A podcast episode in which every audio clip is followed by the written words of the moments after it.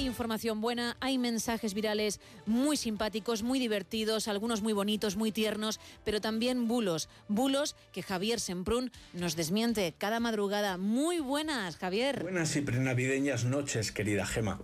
Ya falta menos para el sorteo de Navidad y también para la Nochebuena. Y por eso voy a recoger un bulo con forma de chiste de esos que penetran en el entendimiento humano por una de las vías más eficaces para sembrar la semilla de la discordia, que es la sorna, la risa con hechuras de ironía que en ocasiones suplanta el noble espíritu del humor. Ya sabes, Gema, que los totalitarios carecen del sentido del humor porque para ellos la risa es siempre un arma arrojadiza, un ataque en toda regla, cuando en vez de ir hacia allá, la carcajada cae sobre ellos.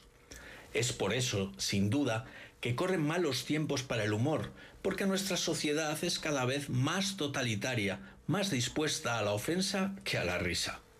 En fin, Gema, si los españoles toleráramos el humor como toleramos la mentira, quizás volveríamos a ser ese país alegre que un tiempo fuimos. Vayamos, pues, al bulo disfrazado de humorada. Es un mensaje que corre por WhatsApp con la foto de un establo de Belén vacío os presento, dice, el nuevo Belén navideño, más inclusivo y laico. Y en pocas palabras, explica la ausencia de todos los elementos básicos de un portal tradicional, que sin animales por la ley de protección animal, que sin María porque si las feministas, que sin José artesano porque el sindicato, que sin el niño pues aún no ha decidido su género, que sin los reyes magos por si el racismo y la inmigración, sin ángel por si ateos y musulmanes, sin paja, en fin, por riesgo de incendios, y eso sí, con madera reciclada por las normas de calidad europeas, seguridad, ISO, etc. Como verás, no deja títere con cabeza en cuanto a las normas, leyes y campañas que están marcando el paso a nivel de cambio social, como si el feminismo, el laicismo del Estado, las leyes de protección ambientales, los derechos humanos elementales, etc., fueran incompatibles con la religión católica con el cristianismo. Como caricatura tiene su aquel y puedes sonreír incluso aplaudir su ingenio si es que lo crees así, ingenioso. Pero contiene todos los tics del mensaje de derecha populista y es por eso que corre por los mismos circuitos. Y me dirás, Gema, con cierta lógica, que al analizar de esta manera un simple chiste, estoy actuando como aquellos totalitarios a los que he criticado en el arranque. Pero ya te digo yo que no, porque mi análisis no parte de la ofensa o de la ofuscación. Es solo un análisis de la carga de bulo que lleva el mensaje.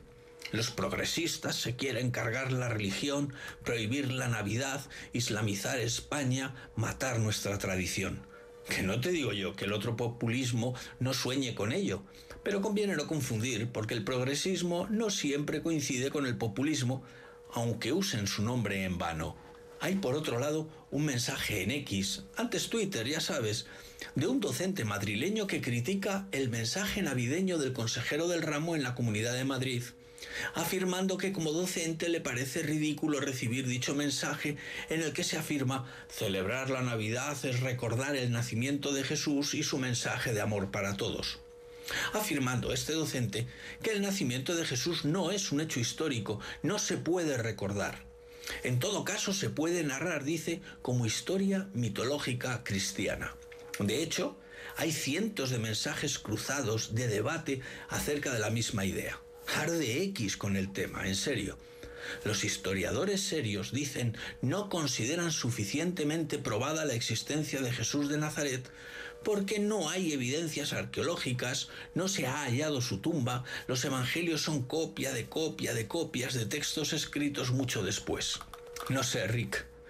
Es cierto que Flavio Josefo habla de él muy poquito, de manera casi anecdótica, y también habla de Juan el Bautista.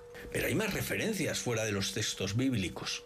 Y también es cierto que los propios evangelios muestran incoherencias entre ellos. No podía ser de otro modo.